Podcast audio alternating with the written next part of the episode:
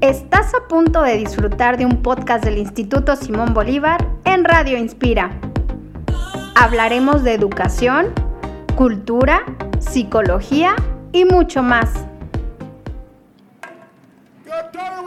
Entrevistaremos expertos, disfrutaremos de charlas y compartiremos experiencias. Este espacio es para ti. Observar el talento de nuestra comunidad inspira el futuro de nuestros niños. Nuestra página www.isb.edu.mx.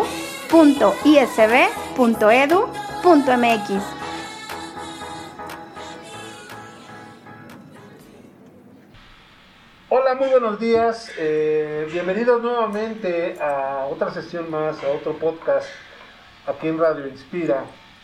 Eh, sobre temas referentes a la adolescencia. Y el día de hoy nos complace presentar a la psicóloga Gabriela Díaz. Bienvenida, psicóloga Gabriela Díaz. Muchas gracias por estar con nosotros. Gracias a ustedes por invitarme. Es un, es un placer estar aquí. Claro que sí, el placer es nuestro. Y eh, quiero comentarles que la, la psicóloga Gabriela Díaz cuenta con la licenciatura en Psicología Educativa de la Universidad Iberoamericana es especialista en psicoterapia familiar sistémica y de pareja del Instituto Sencali. También cuenta con estudios en trastornos de aprendizaje del Instituto Sencali y cuenta con eh, estudios en evaluaciones neuropsicopedagógicas de la Universidad Iberoamericana. Iberoamericana. Aparte de todo, también es educadora sexual eh, del AMSAC. Bienvenida, psicóloga Gabriela, y es un placer tenerla aquí con nosotros. No, muchas gracias. Gracias. Feliz de estar aquí. Bien, el día de hoy eh, le pedimos que nos ayude y nos, nos platique. Sabemos y hemos hablado mucho de temas de, adolescencia, que es una etapa de cambio, pero sí es importante, eh, creo que puntualizar algunos aspectos que son más relevantes en este proceso de cambio de la adolescencia. Eh, no toca el turno de que nos hable de la adolescencia, sino específicamente eh, de aquellos eh, aspectos en los cuales debemos estar pendientes. La pregunta sería, ¿por qué es importante identificar aquellas señales que suelen ser de alarma en el adolescente? Sí, claro que sí, esto es súper importante eh, porque hay factores, hay situaciones en donde los papás piensan que pues es algo normal lo que les está sucediendo a los adolescentes y realmente es una etapa de crisis, o sea, ellos sí viven una crisis en donde se da un duelo y un dolor depresivo en, los adolescentes, porque es van a vivir pérdidas. La primera, pues, es obviamente del cuerpo. Hay, una, hay un duelo eh, por el cuerpo infantil, que pues empieza obviamente a cambiar, y ellos lo viven como más como espectadores, que realmente este, que lo, lo vivencien como algo que les está sucediendo, pero dicen, ¿qué me está pasando? Entonces, tienen que renunciar a ese cuerpo infantil para ahora acostumbrarse a los cambios de la pubertad. Ese es el primero. El segundo sería el duelo, pues por el rol también infantil, en donde eh, ellos tienen que cambiar de, pues obviamente, de pensamiento, de actividades. Entonces para ellos también es otro, otro duelo, otro dolor que tienen que pasar. Y el último sería pues también el dolor y el duelo de, los papás eh, que tuvieron en la infancia y ahora los papás que van a tener en la adolescencia, ¿no? Y enfrentarse a ciertas responsabilidades que para ellos de repente son bastante difíciles. Entonces, es una etapa de mucha crisis, de mucho duelo. Por eso, eh, pues es importante que los padres, los educadores estén muy atentos de lo que va sucediendo con, con los adolescentes. Muy bien, la presión social juega un papel importante aquí, los amigos. No, los amigos también es este un, un punto en donde ellos se tienen que al mismo tiempo ir buscando su identidad, pero los amigos como que es un factor importante en donde ellos empiezan también pues a copiar muchas cosas para sentirse parte de un grupo.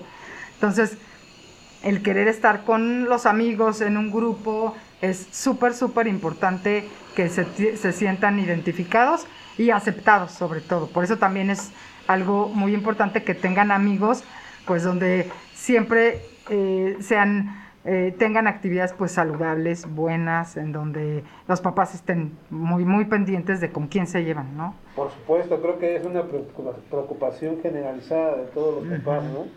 Y de estas señales peligrosas, que estamos hablando de señales peligrosas. Sí. ¿Cuáles son aquellas que debemos estar, pero así súper pendientes? Es, es más, a veces estas señales son imperceptibles. Sí. Porque creemos es. que, bueno, pues tiene flojera, no se levanta, Ujú. este, así es de flojo, Sí. ¿no? come mucho. Ujú. ¿Cuáles son aquellas señales así que usted diría, me diría, son muy, muy, hay que tener mucho cuidado? Sí, bueno, las señales que los padres y, bueno, pues también los educadores tienen que estar muy pendientes sería, eh, si los, los adolescentes duermen demasiado o bien se van al extremo, a insomnio. O sea, eh, he oído de muchos, hay muchos este, adolescentes que, por ejemplo, me dicen los papás, es que toda la noche se quedó jugando, ¿no? Este, videojuegos. Bueno, pues no pasa nada, está ahí en la casa. O sea, eso no. no moleste, no Es- exacto, no- no, eso no es normal. Esa es una señal. En do- o se quedan dormidos todo el tiempo. Llega y se duerme, eh, quiere estar dormido sábado y domingo, no quiere salir con nosotros. Eh, ese, ese también es otro factor, aislamiento, ¿no? Que no quiere, no quiere salir con nadie, no quiere ni ver a sus amigos, ¿no? A su grupo de pares, este, está encerrado en su cuarto o encerrada. Ese es otro factor que no nos, nos dice que ahí hay un foco rojo. Eh, la cuestión de la alimentación, como bien decía hace un ratito, eh, que empiecen o a, este, a preocuparse demasiado, que si es, un, eso es parte de la adolescencia, que se preocupen por su aspecto físico. Por supuesto, todos quieren ser guapos, guapas, verse bien, agradar al, sexo opuesto, ¿no? Este, y, pero ya cuando esto es demasiado intensificado de quiero bajar de pe empiezan a bajar de peso demasiado o a preocuparse demasiado por, por su aspecto físico, dejar de comer o bien a sentir como que están comiendo demasiado y que van al baño luego, luego. O sea, los papás ahí tienen que ver si hay algún tipo de trastorno de alimentación. Este, demasiado este, enojo o irritabilidad tampoco es, es otro foco. Eh, sí cambian de humor los adolescentes, pero no, no están todo el tiempo de malas. Este, otro factor también importante es esta parte de que eh, quieran este, no, no estar con nadie, no tener contacto con nadie, querer estar este, como muy ausentes. Y también la parte de este, demasiado tímidos, o sea, que no hablan, que no se expresan, este, como muy ensimismados, es otro factor que también tenemos que, que tomar en cuenta y que ya que detecten como que su estado de ánimo es demasiado cambiante, ¿no? Cuando todos los extremos aquí son focos rojos, entonces son, son este, signos de alarma que los papás no deben dejar pasar y, y que sí tienen que, que, checar bien, bien. Sí, y de ahí me viene a la mente tener claro qué factores pueden representar un riesgo para los adolescentes, uh -huh. eh, específicamente, ¿Qué, qué, no sé, los amigos, uh -huh. ¿qué, qué, qué, factores pueden ser? Sí, bueno, factores de riesgo sería eh, que ellos estén en un medio ambiente, en este, específicamente que alguno de los padres no sepa cómo viene el manejo y tenga algún tipo de trastorno o también un estado de ánimo en donde haya alguna situación psicológica que tratar, ¿no? Alguno de los padres que la adolescencia siempre nos revive, ¿no? Si tenemos un adolescente, revive nuestra propia adolescencia. Entonces hay papás que si tuvieron en esa etapa alguna situación difícil, les cuesta mucho más trabajo. Entonces, si son papás que no resolvieron bien, este, tienen, tienen este, si hay un, un, factor de riesgo. Otro sería alguna muerte de algún familiar cercano, este, alguna, algún, cuando eh, terminan un noviazgo, para los papás es como, ay, no importa. Para ellos, claro que es algo súper importante, entonces también es otro factor que podría des, de, desencadenar alguna situación importante si no es bien manejado. Este, y también, bueno, sería otro factor el hecho de que este, ellos no tengan amigos, que sean muy, que sean muy este, tímidos, entonces no tengan un grupo de amigos o algún amigo, eh, es otro factor de riesgo que, que, podría desencadenar alguna patología. Sí, es muy importante eso, ¿no? El, el que a veces no, no socialicen es una, una señal, yo creo que muy clara. Sí. Y bueno, ya para finalizar, sí. dígame, ¿qué recomendaciones podemos hacerle a todos los papás de aquí del Instituto Simón Bolívar para estar pendientes de sus hijos adolescentes. Uh -huh. ¿Qué recomendaciones les hacemos?